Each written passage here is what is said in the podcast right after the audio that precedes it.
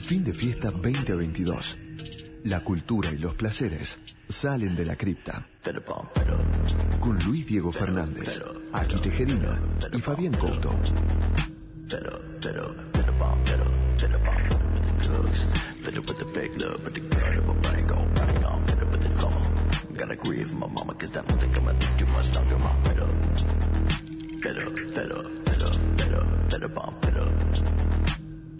pero, bomb, pero, pero, bomb, pero, with the drugs, better with the fake love, but the gun in my brain go bang on, better with the drama.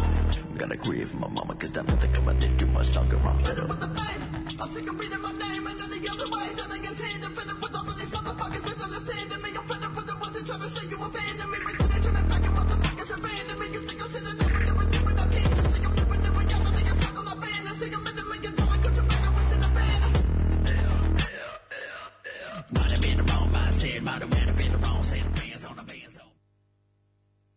buenas noches, amigos y amigas de fin de fiesta. Aquí estamos comenzando un nuevo programa.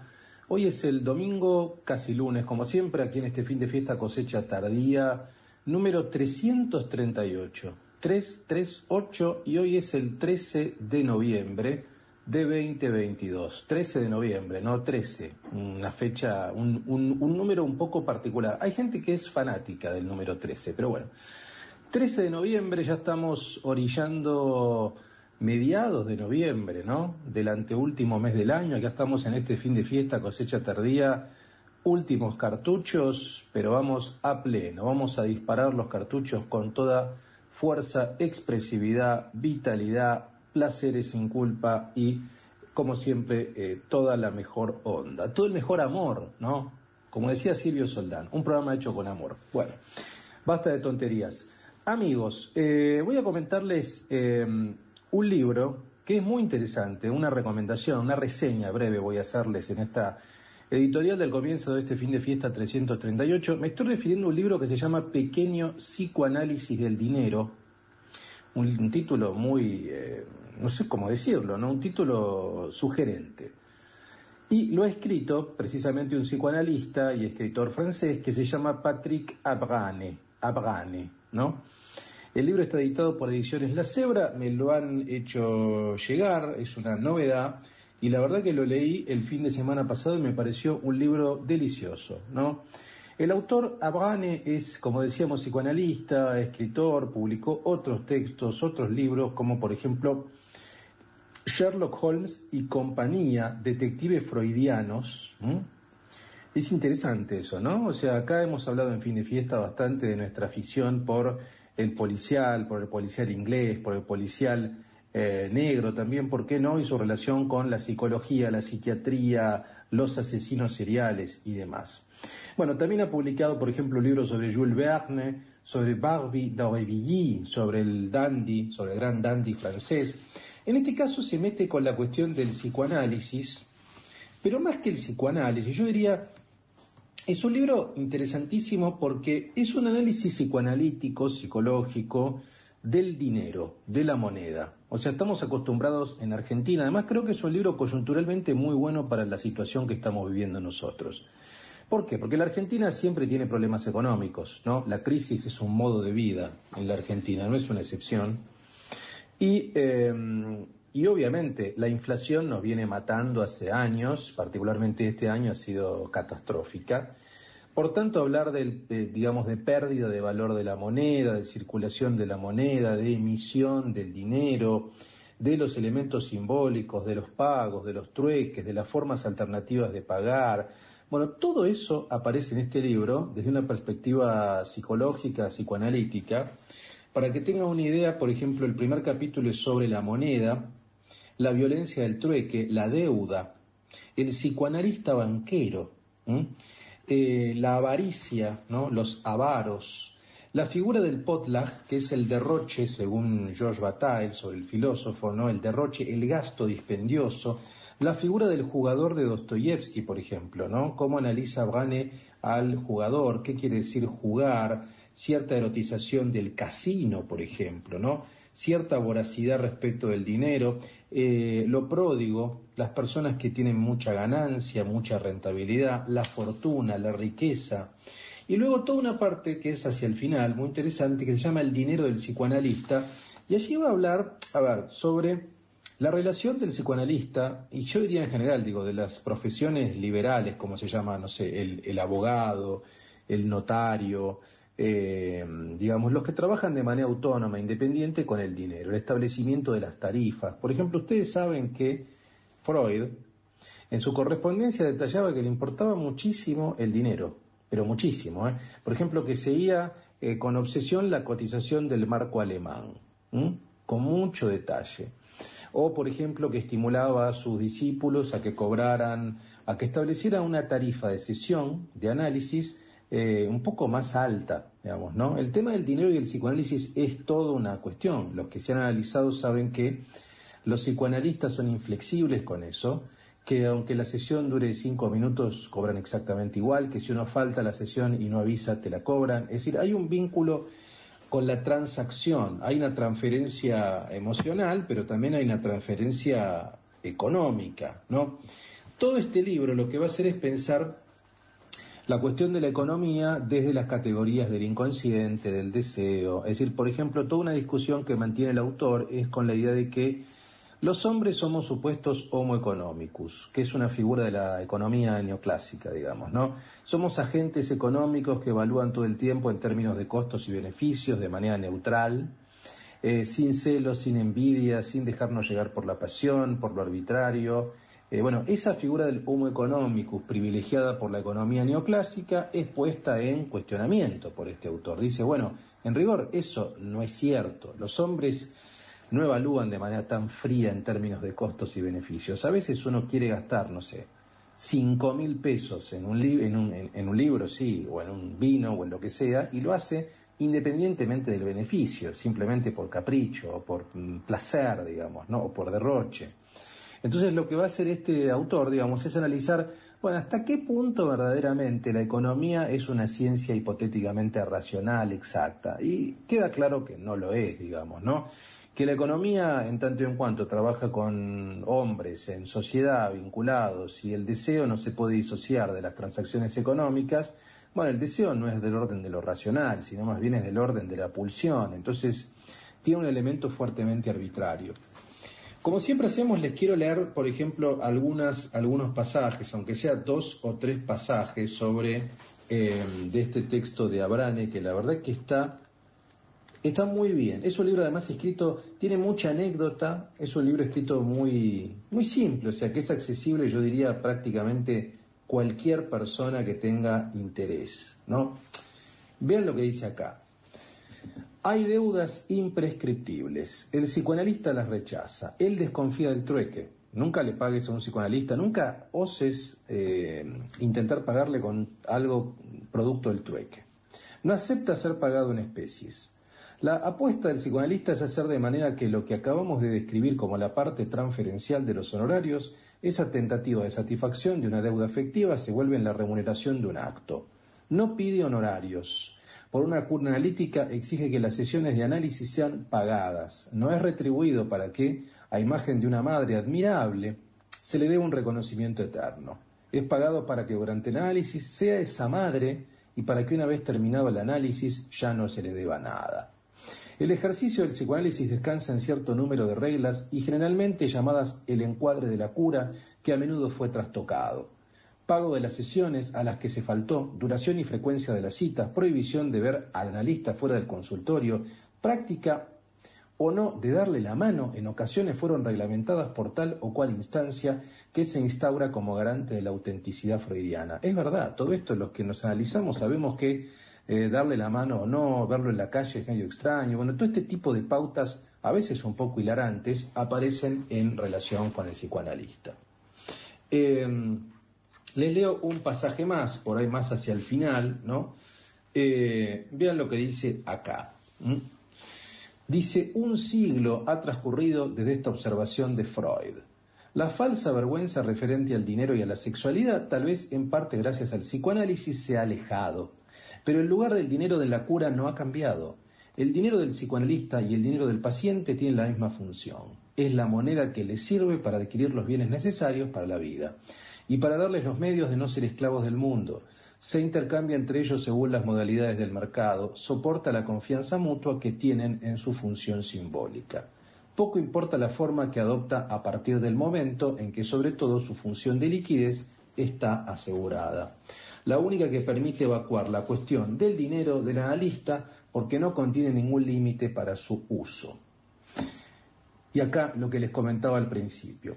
Vemos que Freud en su correspondencia se preocupaba por la cotización del marco, que espera a pacientes norteamericanos con dólares y que amonesta a algunos de sus discípulos cuyas tarifas no son lo bastante elevadas. Entonces el psicoanalista puede juntar los trapos que visten la moneda, suma exacta o cada vez más elevada, entregada con puntualidad o a menudo olvidada, cheques cuidadosamente plegados o billetes arrugados, pueden ser entendidos eh, desde el punto de vista de los actos fallidos y los lapsus como la emergencia de una palabra inconsciente. Muy divertido, muy, muy, divertido. Pequeño psicoanálisis del dinero Patrick Abrane, La Cebra Editorial, lo recomiendo enfáticamente, está en todas las librerías, una buena lectura nocturna, además, para un fin de fiesta nocturno. Muy bien amigos, hoy tendremos como siempre tracklist de la mano maestra de Fabián Couto. Tendremos, por supuesto, seguramente sus testimonios, novedades enológicas, gastronómicas, todo lo que nos aporta Couto desde el punto de vista del mundo del vino, del mundo del placer, eh, del paladar y de la degustación. Aquí también con su reflexión seguramente urbana, tal vez de fin de año, tal vez de lo que leyó, de lo que vio, de su meditación de la ciudad de Buenos Aires, bueno, el mundo en los anteojos de Aki Tejerina.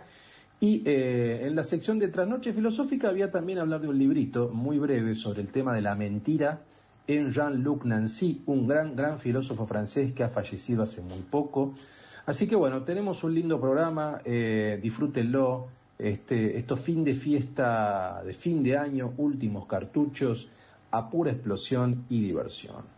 Los dejo ahora, amigos, con Fabián Couto para que les diga cómo arrancamos musicalmente este fin de fiesta, por supuesto. Un fin de fiesta muy freudiano y muy psicoanalizado. Hola Luis, hola amigos de fin de fiesta. Muy interesante lo del dinero que estabas contando. Y es cierto que estamos en los últimos cartuchos.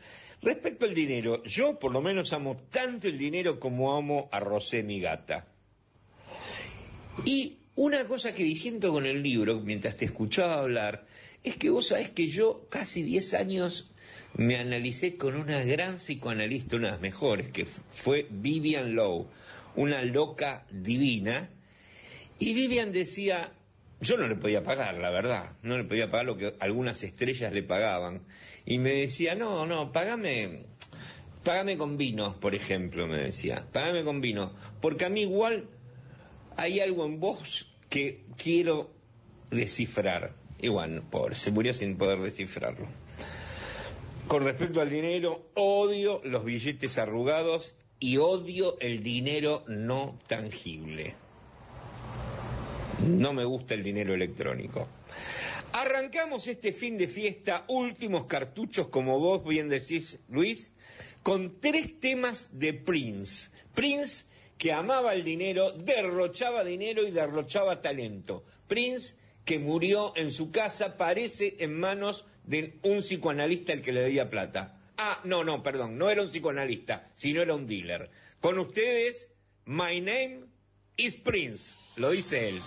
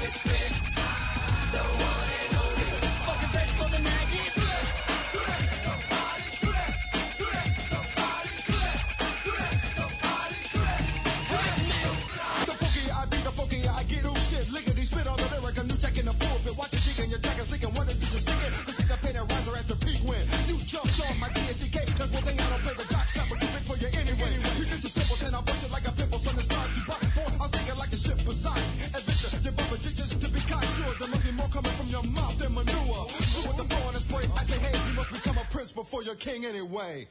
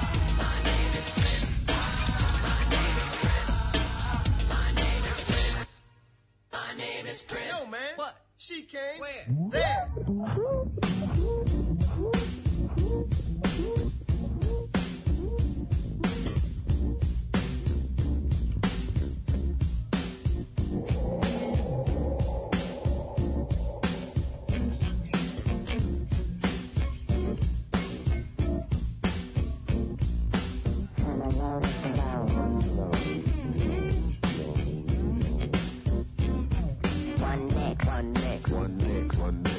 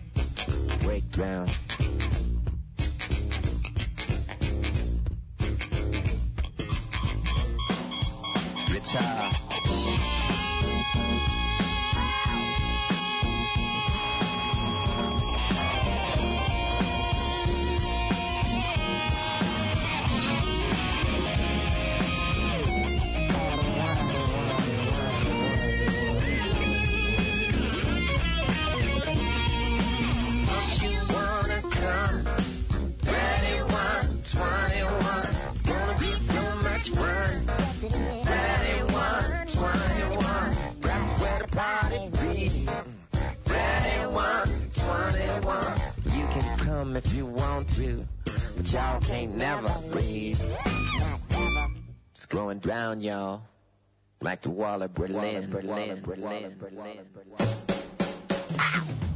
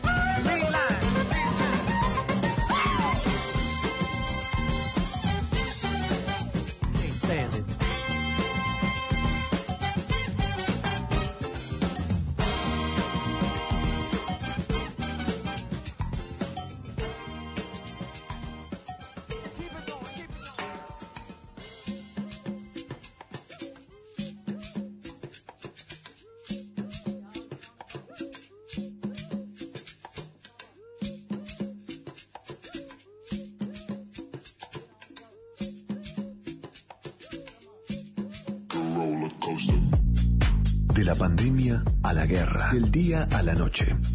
Porque lo bueno es de maceración lenta. Fin de fiesta, cosecha tardía. Un programa de seres nocturnos y crianza en cubas de roble. Fin de fiesta, cultura y placeres para la inmensa minoría. Maestros del vino, escuchando a los que saben.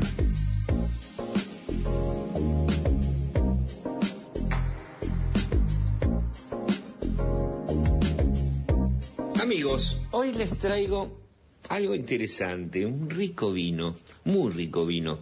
Estuve en el relanzamiento de Sun Sun Wines, los vinos Sun Sun, que son el proyecto de una chica muy joven llamada eh, Gaby García La Madrid y que junto a su enóloga y amiga y partener Angelina Yáñez, eh, volvieron a mm, presentar algunos de las añadas de su, por ejemplo, su rosado Cabernet Franc, un naranjo, hoy que está en boga el naranjo, un de Sauvignon Blanc fabuloso y un Malbec Bonarda riquísimo. A ver, Gaby eh, este es un proyecto propio de luego de estar mucho tiempo trabajando con su padre, eh, que tiene una gran bodega en Agrelo y que se dedica a hacer solo tintos, eh, que llaman La Madrid los vinos, los vinos La Madrid. Eh, en el caso de, de la- los vinos de Gaby, es interesante saber, y nos cuenta ella, van a escuchar el, audio de ella, contándonos por qué sus vinos se llaman Zum Zum, que tienen que ver mucho con el aleteo que produce el colibrí. Eh, y cuenta muy bien por qué aplican las características de este pajarito al vino. Es interesante, muy interesante su cuento sobre eso. Y sus vinos son súper interesantes, los Zum Zum, ricos y muy bebibles.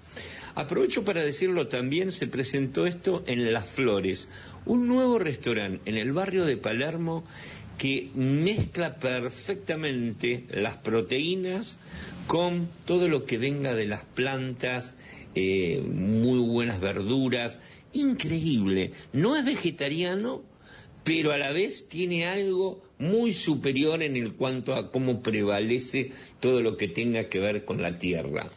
Muy, muy bueno, felicito a las flores. Un catering espectacular hicieron para acompañar los Zoom Zoom. Los dejo y escuchen ustedes a Gaby Ya, ya les contaremos un poquito cómo fue que, que surgió todo. Aprovecho para eh, presentarles también a Angelina Yáñez, nuestra enóloga, eh, mi mayor colaboradora en todo este proyecto, que siempre dijo sí eh, cuando le presenté la, idea y que estaba súper motivada y bueno, hizo magia para, para crear lo que están tomando hoy día y, y bueno, Hola a todos, ¿cómo les va? bueno, eh, acá estamos con Gaby presentando eh, los vinos de la línea Zum Zum. Le doy un- un- una bienvenida a todos. A algunos los conozco, otros no. Así que, bueno, súper agradecida de Gaby eh, que estamos acá. Así que vamos a ir eh, eh, comentando algunas cositas nuevas, algunos que ya lo, algunos ya los han probado, otros no, así que eh, bienvenidos.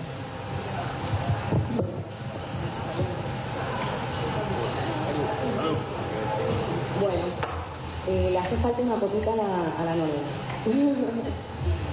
Eh, bueno, decidimos comenzar esta noche con el rosado de Cabernet Franc, que justamente fue nuestro vino emblema, el, primero de la línea, el primero en, saltar a, a ser una idea a, un vino real. Eh, todo comienza eh, con un pequeño colibrí que nos viene a visitar a la, bodega. Para los que no sabían, eh, es la palabra cubana para el picaflor, para el colibrí. Gracias al sonido del aleteo zum, que hace eh, mientras pica de flor en flor. Y un día, eh, así como vienen los, los colibríes siempre, ¿verdad? Visitarlos en esos momentos que uno, uno no se imagina, pero que vienen, vienen siempre con un, mensaje. Eh, con Angie llevábamos ya hace tiempo queriendo intentar hacer algo distinto. Eh, yo llevaba ya muchos años trabajando con la bodega La Madrid, que fundó mi padre, eh, principalmente vinos tintos, todos hechos de eh, finca propia, uva de finca propia en, en Agrelo, y llevaba queriendo hacer algo, algo distinto, ¿no? Eh, llevaba también queriendo hacer un, rosado, entonces, en ese momento que se nos acercó ese, ese colibrí, ese zum zum, le comenté justamente a un colega, ¿sabes que Nosotros a eso le decimos zum zum. Y así hizo clic un poco en mi mente la, la idea, ¿no? Es un pajarito, cuando lo ves, liviano, brillante, de lindo color, eh, te trae felicidad al verlo, eh, también tiene muchos significados. Es un animal totémico eh, que te hace, ¿verdad? Eh, siempre, aunque puedas mirar hacia, el, eh, hacia atrás, mirar también hacia el futuro. Eh, es un pajarito que significa versatilidad también, el poder adaptarse.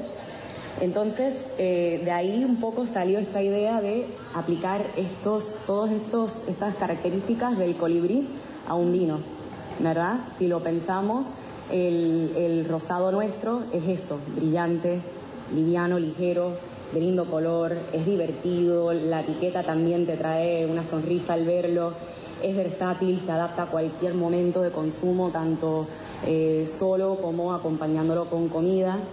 Eh, y entonces un poco, un poco por ahí empezó lo que fue, lo que terminó siendo un proceso muy colaborativo con, con Angie, en el cual realmente nos sentamos a pensar en todas estas cualidades y cómo entonces interpretarlo en el vino y ahí es donde, donde Angie se, se lució.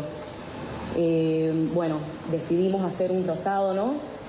Eh, pensando que era lo que nos proveía, ¿verdad? La, la, finca. Todas uvas tintas que podemos hacer que es distinto, pues un rosado. Eh, claro, en ese momento, pues se preguntó que si lo íbamos a hacer de Malbec y nos pareció un poquito, un poquito muy común, eh, un poquito muy obvio eh, y bueno, el Cabernet Franc para mí siempre fue una de mis cepas preferidas de el Cabernet Franc. Esto que se conocía mucho acá también en su momento la Madrid fue de los primeros en hacer el 100% Cabernet Franc, apostar a él y decidimos que la complejidad, la estructura, eh, todo eso se prestaba para hacer este vino justamente que queríamos que fuera delicado pero persistente. Fin de fiesta, cosecha tardía. La oscuridad, en la que solo los amantes sobreviven. Tres voces, cruzando la trasnoche sin cinturón de seguridad, ni miedo a lo desconocido. Fin de fiesta, séptima temporada. Fin de fiesta. Un programa hecho en tu estado.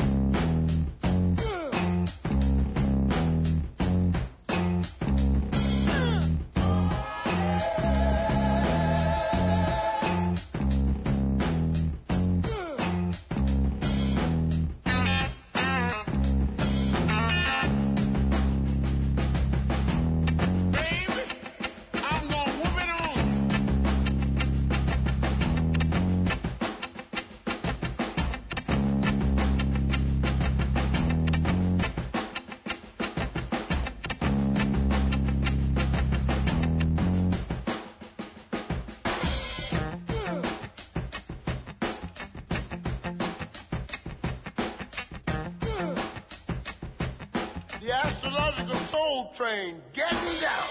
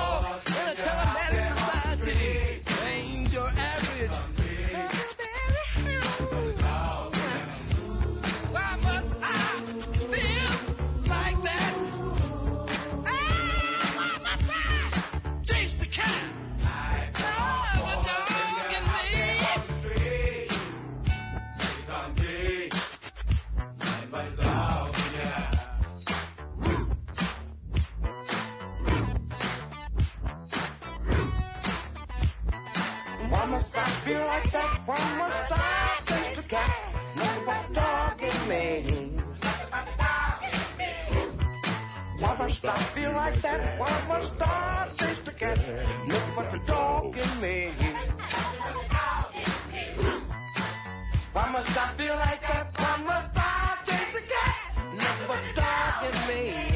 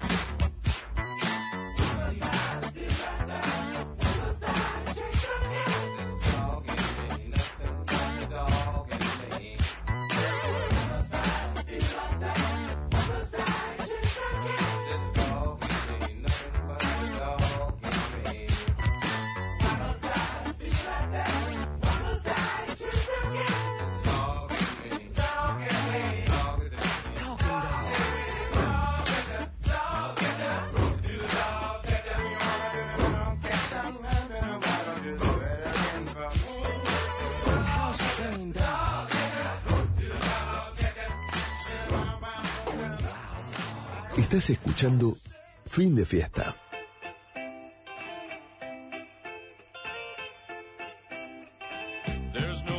Una guía trasnochada para buscar la paz entre tinieblas.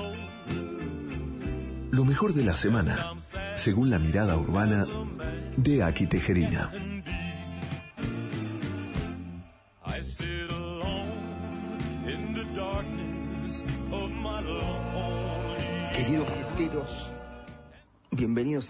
otro episodio de fin de fiesta, cosecha tardía, ese, ese submarino nocturno que cruza el océano Ártico, en esto que para algunos es el fin de la semana y otros el principio de la semana, eh, casi que ya nos vuelan los balones por arriba de la cabeza con el, con el tema del mundial.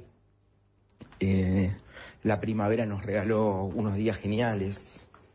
Eh, sigue siendo el, programa favorito de este cronista despertarse temprano, darle de comer al gato, agarrar la bicicleta y salir por, los parques, por la ciudad, que está divina, de personas eh, contentas, etcétera, y, y también la otra parte que todos estamos viendo, de que hay, Chau, papá.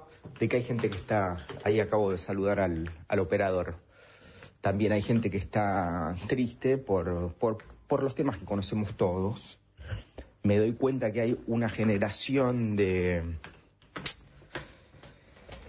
La generación de, de 15 años que enganchó la pandemia es esos, esos años de angustia, de encierro, eh, están empezando a, a pagar una especie de intereses negativos, ¿no? Mucha gente con mucho temor a, a salir, a expresarse. Eh, la comunicación online realmente ha cambiado nuestras formas de comunicarnos. La comunicación online cambió el formato de este programa, ¿no? Ya no vamos más a una a una mesa, hablamos, recibimos a, invi- a invitados, todo lo hacemos eh, sin, sin- vernos entre nosotros, sin, sin estar con los invitados.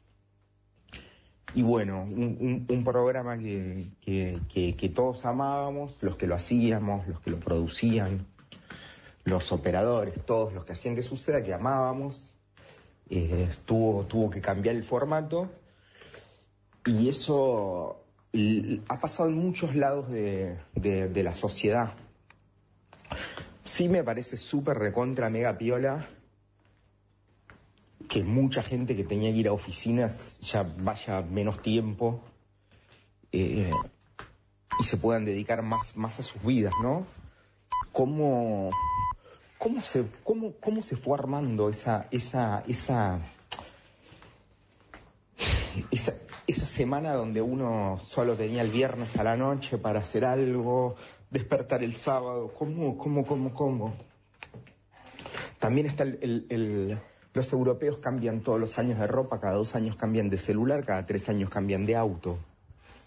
Ecológicamente todo eso es eh, sustentable. Eh, cambio climático, los liderazgos, etcétera. El otro día vi una película que había visto cuando era chico que me había impactado, que se llama No News in the Western Front, sin novedades en el frente occidental.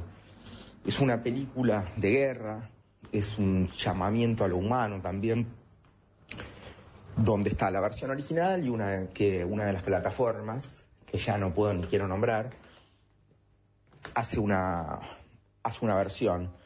Tres chicos alemanes en el, en, el, en el 18, en el 17 que van a anotar, tres chicos, ¿no? Pues son menores de edad, tienen 17. Entonces lo que tienen que hacer es anotarse para ir a la guerra y dicen que tienen 18. Obviamente los que están reclutando hacen la vista gorda y allá van estos tres chicos al frente, a la guerra de trincheras. Lo que va pasando es algo que es durísimo. Eh, la muerte, el hambre, la suciedad, las infecciones, los cuatro amigos que no van que no van sobreviviendo y también entendiendo que si sobreviven van a volver a una realidad con una cabeza totalmente cambiada.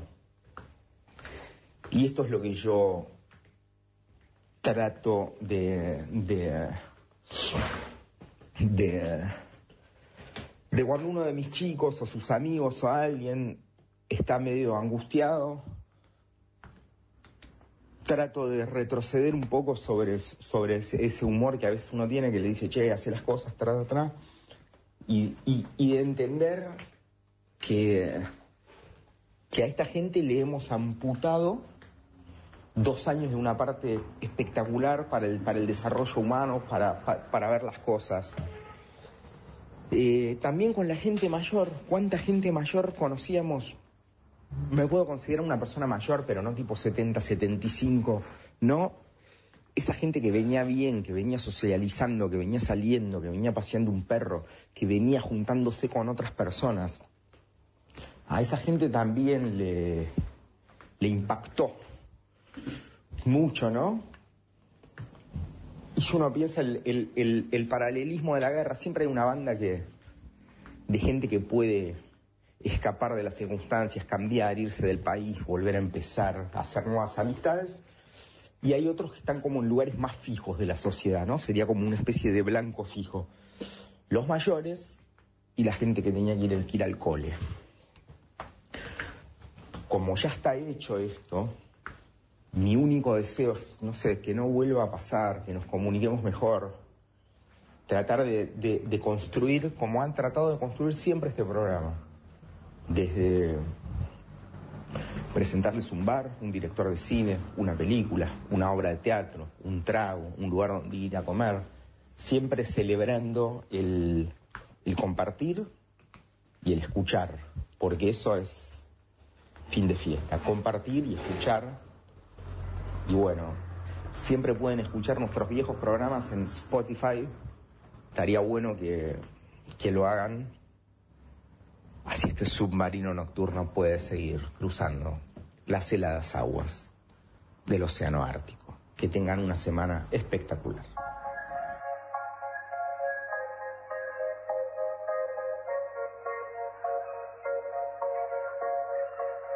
Préstame unos minutos para que te muestre con palabras lo que me sucede a mí. La noche es un país imaginario donde lo insignificante luce como joya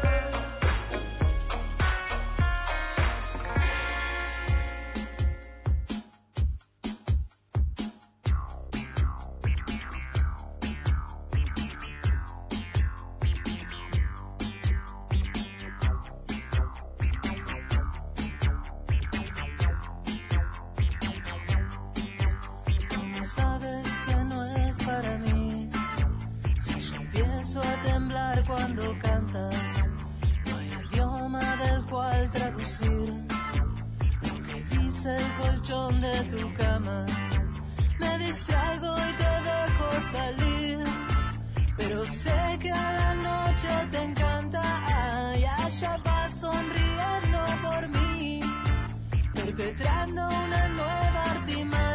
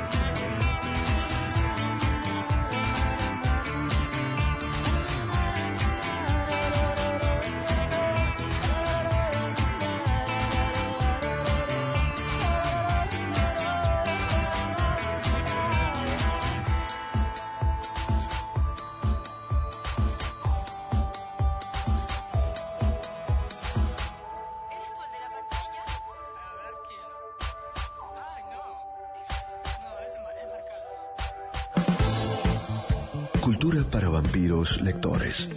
Y gastronomía para insomnes bombivans. Fin de fiesta, cosecha tardía. En el séptimo año se nos vino la noche. Si Nietzsche solo hizo hablar a Zaratustra, en fin de fiesta, todo filósofo tiene sus 15 minutos de fama. Trasnoche filosófica, entre destilados y habanos.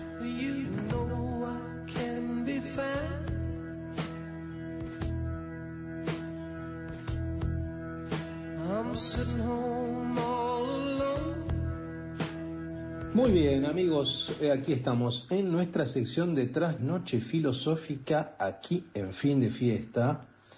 Eh, hoy estamos también muy lectores, la verdad que hemos recibido muy lindos libros que voy a agradecer nuevamente, me han enviado este libro también de la cebra. El autor es un enorme filósofo que ha fallecido en 2021, me refiero a Jean-Luc Nancy, nació en 1940, fue profesor de la Universidad de Estrasburgo, un filósofo muy cercano a Jacques Derrida, Philippe Lacoulabar, eh, publicó libros importantísimos, por ejemplo, Corpus, ¿no? La experiencia de la libertad, un virus demasiado humano sobre el tema del COVID-19. Yo recomiendo Corpus, una reflexión sobre el cuerpo. El tema del cuerpo en la filosofía de Nancy es central, la deconstrucción, que ahora se usa mucho, de- del cuerpo, repensar el cuerpo de formas distintas. Eh, un filósofo atravesado por el mayo del 68, de formación católica, muy, muy interesante, la verdad. En este caso, lo que tengo en mis manos es un pequeño libro que se llama La verdad de la mentira. Y se trata de, a ver, es un libro que está publicado apenas algunos días después de la muerte de Jean-Luc Nancy y recoge una conferencia que brindó el, el autor, el filósofo eh, francés, digamos, sobre precisamente el tema de la mentira. Algunas de las preguntas que se hace me parece que está bueno porque ¿quién no miente? ¿No? ¿Quién no miente? ¿Por qué? A ver, cuando uno habla de la mentira es imposible no pensar en las propias actitudes que uno a veces tiene.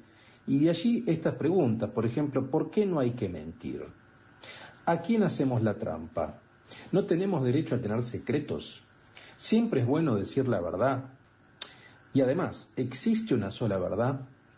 ¿Y si, y, eh, se miente por una buena causa, por ejemplo, lo que algunos llaman mentira piadosa? Bueno, es un librito muy, muy breve, de bolsillo, digamos, ¿no? Eh, que precisamente lo que plantea es eso, también tiene una entrevista, tiene alguna entrevista hacia el final a Jean-Luc Nancy, y como siempre me parece, en esta sección más todavía de trasnoche, les voy a leer algunas respuestas del gran autor francés. Por ejemplo, todo el mundo miente, y dice Jean-Luc Nancy, dice sí. Encontrar a alguien que no mintiera nunca es muy difícil. Todo el mundo miente en un momento u otro. Algunas personas quieren no mentir nunca y pretenden decir siempre la verdad. Debido a eso también rompen la confianza con los otros porque pretenden decir la verdad abiertamente, mientras que también dicen la verdad sobre cosas que no por fuerza conocen. Probablemente tú seas demasiado joven para haber trabajado en la escuela, en la escuela una pieza de Molière que se llama el misántropo. Misántropo significa el que no quiere a los hombres. El personaje principal, Alceste, decidió decir la verdad todo el tiempo, de tal modo que se pelea con todo el mundo. Lo que hace posible decir la verdad completamente, en la medida en que seamos capaces, es la confianza. Cuanta más confianza tengo con alguien, tanto más puedo decir la verdad. La pieza de Molière da un ejemplo de esto a través de la historia de amor entre Alceste y Celimena.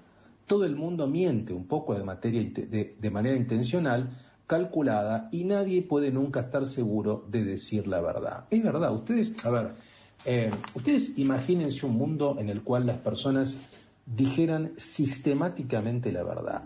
No sé, por ejemplo, hola, ¿qué tal? Este, ¿Cómo me ves hoy? Y te veo horrible, te veo muy feo, te veo desagradable, tenés mal aliento, estás mal vestido, te queda como pésimo eso que te pusiste, digamos. Soy honesto, honestidad brutal. Actuar sin lóbulo frontal, sin filtro, como se dice. O sea, somos veraces al 100%, no mentimos. ¿Sería posible una convivencia sin algún tipo de mentira en ese sentido? Sería prácticamente inviable, ¿no? Sería, yo diría, inviable operar eh, socialmente sin algún tipo de mentira. Eh, vean lo que dice, por ejemplo, Nancy. ¿Existen buenas y malas mentiras? Sí, es un poco lo que quería decir hace un rato. Tú sabes que un amigo robó algo en el súper. El guardia lo detiene y te pregunta a ti si robó algo. Tú puedes mentir para protegerlo, porque no es cosa tuya denunciar a tu amigo. Más bien, a él le corresponde confesar lo que no es fácil. Es verdad, ¿no? Es decir, ¿quién no ha mentido para proteger a algún amigo? ¿Quién no ha mentido para proteger a alguna pareja, a, alguien, digamos, ¿no? Eh, si uno se obliga sistemáticamente a decir la verdad, a veces las consecuencias pueden ser dramáticas, ¿no? Este es el problema. Las consecuencias pueden ser dramáticas, pueden ser horrorosas para nuestras personas, para las personas que queremos, ¿no? Eh, vean, por ejemplo, est esta situación de robar algo y denunciar a un amigo es, me parece, palmaria, como vimos recién. Dice, esto también está bueno, ¿no? Vean esto. ¿Podemos mentirnos a nosotros mismos? Sí. A veces mientes y no quieres realmente saber lo que representa esa mentira para ti. Tal vez nunca podemos saber la verdad sobre nosotros mismos. Uno mismo es la última cosa sobre la cual podemos conocer la verdad. Puede ser que la mentira siempre busque una seguridad, una dominación, pero de hecho corresponde a una profunda falta de seguridad. ¿Mm? Es verdad.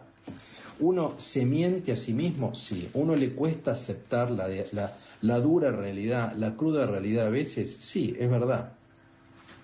Y por último, el último pasaje que les quiero leer tiene que ver con nuestro mundo contemporáneo, un mundo plagado de mentira, un mundo plagado de redes sociales y por tanto de fake news, por tanto de información completamente falsa. Dice Nancy, usted afirma que la mentira afecta la posibilidad de la relación de estar juntos y poder compartir. ¿Qué piensa hoy de una especie de régimen de mentira que se instalaría en la multiplicación de la fake news? Por ejemplo, a la mentira utilizada como arma en las elecciones norteamericanas. Bueno, esto también se especula todo el tiempo, ganó tal candidato, perdió tal otro, antes de tener los números. Hoy estaría roto el consenso alrededor de la verdad como fundamento de esa manera de estar juntos. Y él dice, no creo demasiado en eso. Bien veo que esto se difunde mucho, es un poco una enfermedad de nuestro tiempo. Lo de buscarle a alguien las cosquillas, todo anda mal, a cada rato estamos buscando pelea. Las noticias falsas siempre existieron. Incluso no entiendo por qué se focalizan en esta ebullición de noticias falsas. Por supuesto, estamos en un mundo donde tal cantidad de informaciones se propaga todo el momento que, incen- que ins- eh, insens- insensatamente, perdón, circula absolutamente todo y su contrario. Desde ese punto de vista, las redes sociales son tan malas como buenas. Permiten una comunicación instantánea muy rápida y al mismo tiempo difunden cualquier cosa. Prestamos atención a cualquier cosa porque nos hallamos en una situación donde faltan todos los puntos de referencia seguros o casi. Estamos en un mundo y en un tiempo donde no es posible designar puntos de referencia imaginarios y simbólicos en uno de los ismos de los que se hablaba hace un rato, los ismos, ¿no? Cristianismo, comunismo, etcétera. Bueno, es, la verdad que es muy interesante. Podría estar leyendo toda la noche aquí en fin de fiesta este librito que se llama La verdad de la mentira de Jean-Luc Nancy. La verdad que lo recomiendo, por ejemplo, es un libro ideal para el baño. ¿Vieron esos libros que en el baño brevemente leen dos paginitas, lo dejan ahí? Por supuesto, cosecha tardía para la cama, bien a la noche, profundo. Eh, en este caso lo podemos también acompañar para la nocturnidad con, una, con un buen abanito, una panetela, por ejemplo, y también recomiendo, en este caso, eh, un buen cognac francés, un buen cognac, de la región, por supuesto, de cognac. Así que esta es mi recomendación en la sección de Trasnoche Filosófica, Jean-Luc Nancy, La verdad de la mentira. A veces hay que mentir, hay que mentir para poder convivir amigos. Así que sigamos eh, navegando y sigamos mintiendo también, ¿por qué no? En nuestro fin de fiesta 338, los dejo ahora sí, sigan disfrutando de la música que Couto ha eh, designado, ha seleccionado para ustedes.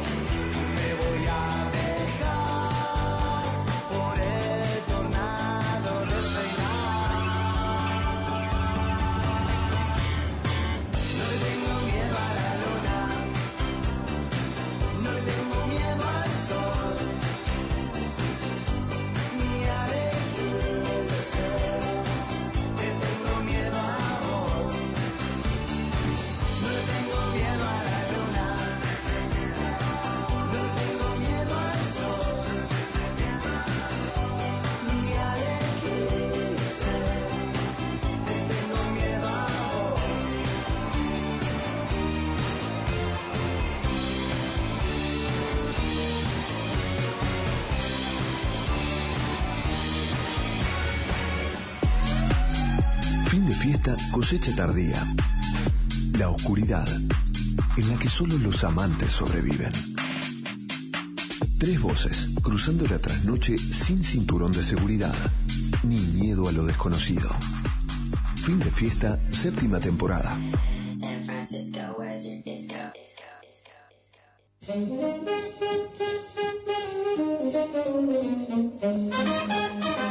Saber leer la carta de un restaurante requiere del consejo de un experto.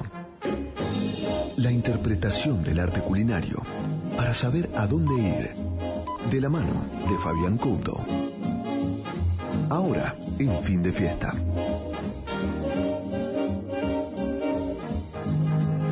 Amigos, hoy les voy a hablar de una bodega, una bodega muy interesante de la zona de Jujuy. Vinos genuinos, honestos, que reflejan el terruño, los paisajes, toda la cultura de zonas extremas para hacer vinos. Eh, hay eh, alma e identidad de la quebrada de Humahuaca, el lugar donde se hacen estos vinos. Los vinos en contacto con esas alturas y el sol resultan súper aromáticos, suntuosos, potentes también a veces y con mucho para dar. Eh, en el caso de la bodega que, de la cual yo hablo, que se llama Perchel, vamos a probar, probamos mejor dicho, un blend eh, con mucha potencia, con taninos bien domados, lindo, trabajado, y algunos varietales, como los cactus, el cactus tanat, el cactus sirá, y del perchel runa, que es el único bivarietal en Malbec sirá. A ver, la bodega es de Javier Vargas, es una bodega familiar, y está asesorado por la gran enóloga mano derecha de Michel Roland, Gabriela Celeste. Estamos ante unos vinos muy, muy, muy, muy interesantes, maravillosos, y justamente su dueño, Javier Vargas, fue quien habló de estos vinos hoy en el lugar, en, la presentación en que estuve, en Larito, un lugar donde se come muy bien, muy bien realmente. Y lo vamos a escuchar justamente hablar sobre uno de los vinos como es el Perchel Runa. También van a escuchar qué es la, qué, por qué Runa, qué es Runa. Viñas de Perchel, una bodega que tiene un proyecto y que realmente hace honor a la quebrada de Humahuaca. Los dejo, escuchen un poco, parte. Estos testimonios se basan en escuchar cómo habla un enólogo, cómo habla la persona que elabora algo. En este caso, Javier Vargas. Los dejo con Javier Vargas y gracias a Raleo por esta presentación. Vamos a hablar del Runa. Vamos a hablar del Runa. Vamos a hablar del Runa. Eh, an- antes que nada, bueno, el nombre me preguntaban por aquí. Runa es un apelativo de hombre también. En quechua significa hombre. Hoy por hoy es muy usado la palabra. Las mujeres a su eh, marido, obviamente, lo dicen eh, runa. El hombre aquel es runa, venir, runa, eso es normal. ¿está bien? Runa significa el hombre típico de la zona, el hombre eh, tosudo, este, rústico, muy propio de la zona, muy anguloso, sin, eh, con mucha identidad. Eso trata de reflejar el nombre, ¿sí? Esto lo que tiene es poca intervención, si bien es un vino que a las dos horas cambia mucho, o a las cuatro horas va a cambiar mucho, el nombre hace honor en eso, que es muy propio de la tierra, la enología es muy sencilla, es nada. No es con fermentación, sino se fermenta por separado, después se los mezcla, pero este, no tiene mucha intervención enológica, una simple mezcla y de ahí viene el nombre Runa. ¿sí? Este es 2019, ¿está bien? Yo ya tomo las precauciones. Eh, y después vamos a probar el 2018, ¿sí? Así que... En inoxidable, sí. Sí, sí, sí. En inoxidable, eh, sin levaduras, sin tartárico. Eh, Sí, 60 de, de, de Syrah y a veces tiene un poquito de, de tanat, ¿sí? depende del añado. Sí. ¿Y por qué es otra línea? Eh, porque es un blend. Eh, Los otros son varietales puros. Claro. Claro, Este fue el primer vino, en realidad. Más, hasta hace 3, 4 años atrás era el único vino. Claro, exactamente. vino. Pero qué bueno, qué bueno los blend. ¿Cómo? Sí, bastonaje, exactamente. O sea, no se hace mucho remontaje. Solamente se lo deja la uva, tiene muy poco de maceración carbónica, pero se intenta hacer al principio. ¿Y hacer un poco de racimo entero? ¿Perdón? ¿Y hacer un poco entero? Sí, sí, sí, sí. Después, este, sí, batonage, eh, remonte, muy poco remontaje, muy poco remontaje y se deja tranquilo. Va por separado, no es con fermentación. Después se hace la... la ¿Y cómo decidiste este blend, bueno, decidimos por fuera uno porque fueron las primeras uvas que hemos probado, pero los porcentajes, bueno, ahí fue un trabajo más de, de Gabriela, en el sentido de encontrarle el punto de mezcla. Caramelo. Eso más que nada. Muy bien, muy bueno, muy bueno. Sí, difiere con los varietales puros. Totalmente, otra cosa. Tiene frescura, pero también tiene elegancia, pero también tiene cierta tensión. Porque si uno se va por el Malbec, tiene mucha tensión.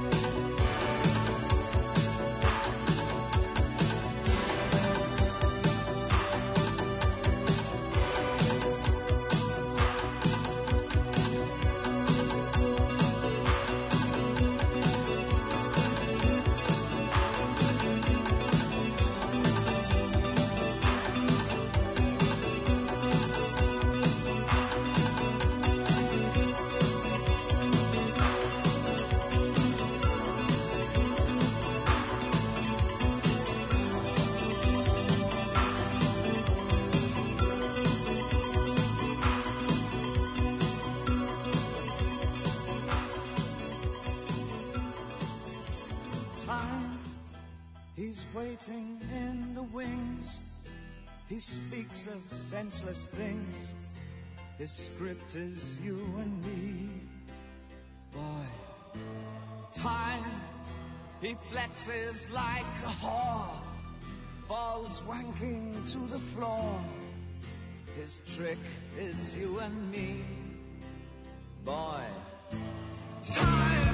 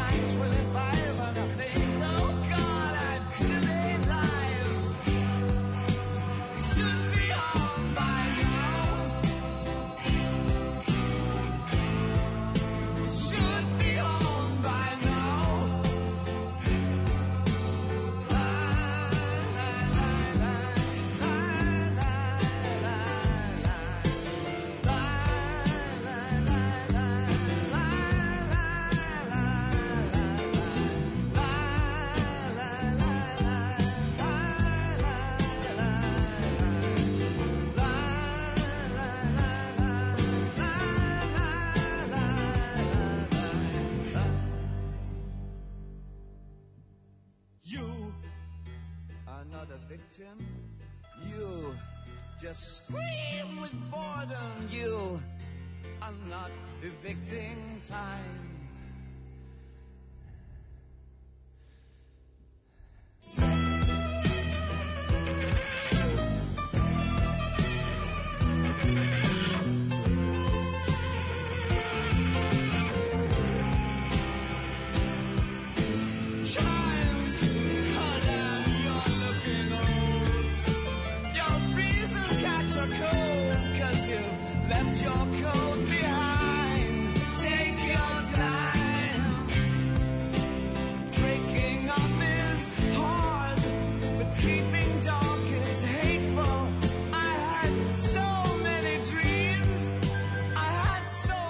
Muy bien, con esto que suena a mis espaldas, Bowie haciendo time, tiempo, se nos va el tiempo, se fue el tiempo y se acabó fin de fiesta. Les digo lo que escucharon hoy en fin de fiesta en este programa 338 del 13 de noviembre. Tres temas en el comienzo de uno de los mejores músicos que dio la historia. Prince, que lamentablemente se fue muy joven, un talento único. Si repasen la discografía de Prince y escuchen lo que Prince hacía, realmente un adelantado y un guitarrista eximio a la altura de un Hendrix. Prince haciendo tres temas en el comienzo de fin de fiesta. My Name is Prince. Prince haciendo 3121. 3121 es la dirección de la casa donde cuando sacó el disco dio una fiesta para, para muchos que invitó. Prince Get on the Boat, el tercer tema que escuchamos. Luego de Spencer Blues Explosion haciendo Calvi. DJ Punk Rock One More Pump. George Clinton haciendo un temazo. Atomic Dogs. Babasónicos La izquierda de la noche. Muy buena letra. Adicta Ocaso. Melero haciendo Expreso Moreno. Turf haciendo Eclipse. Mirvice Knives Song. Virus El río musical. Uno de los últimos temas que compuso Federico Moura en el cual le promete a sus seguidores seguirse encontrando a través de la música sabiendo que iba a partir. Esto es Bowie, yo soy Fabián Couto, junto a Aki, junto a Luis, hacemos fin de fiesta. Gracias a la producción de Laura, a la producción de nuestra operadora, a Guille Banti en la edición, a Javier Monchó en la, en, buscando los temas que programo, todos, a todos en la radio que nos acompañan en este año que ya se termina. Últimos ocho años de fin de fiesta. Nos volvemos a encontrar el domingo que viene. Pásenlo bien, tengan buena semana, cuídense.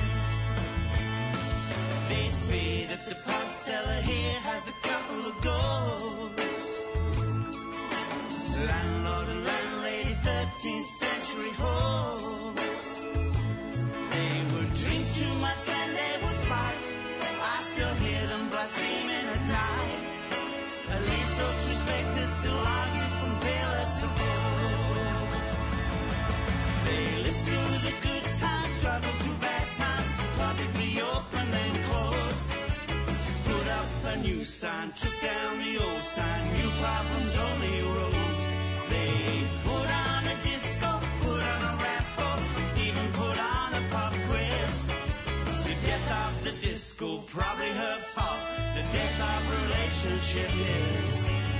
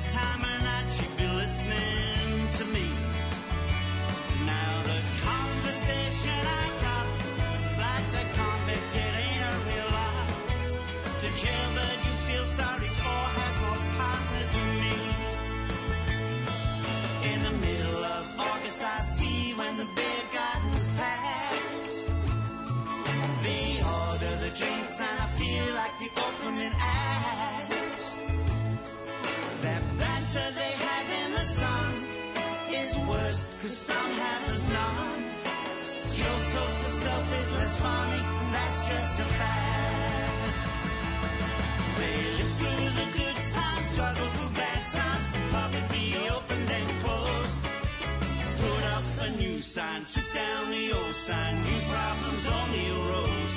They put on a disco, put on a raffle, even put on a pop quiz. The death of the disco, probably her fault.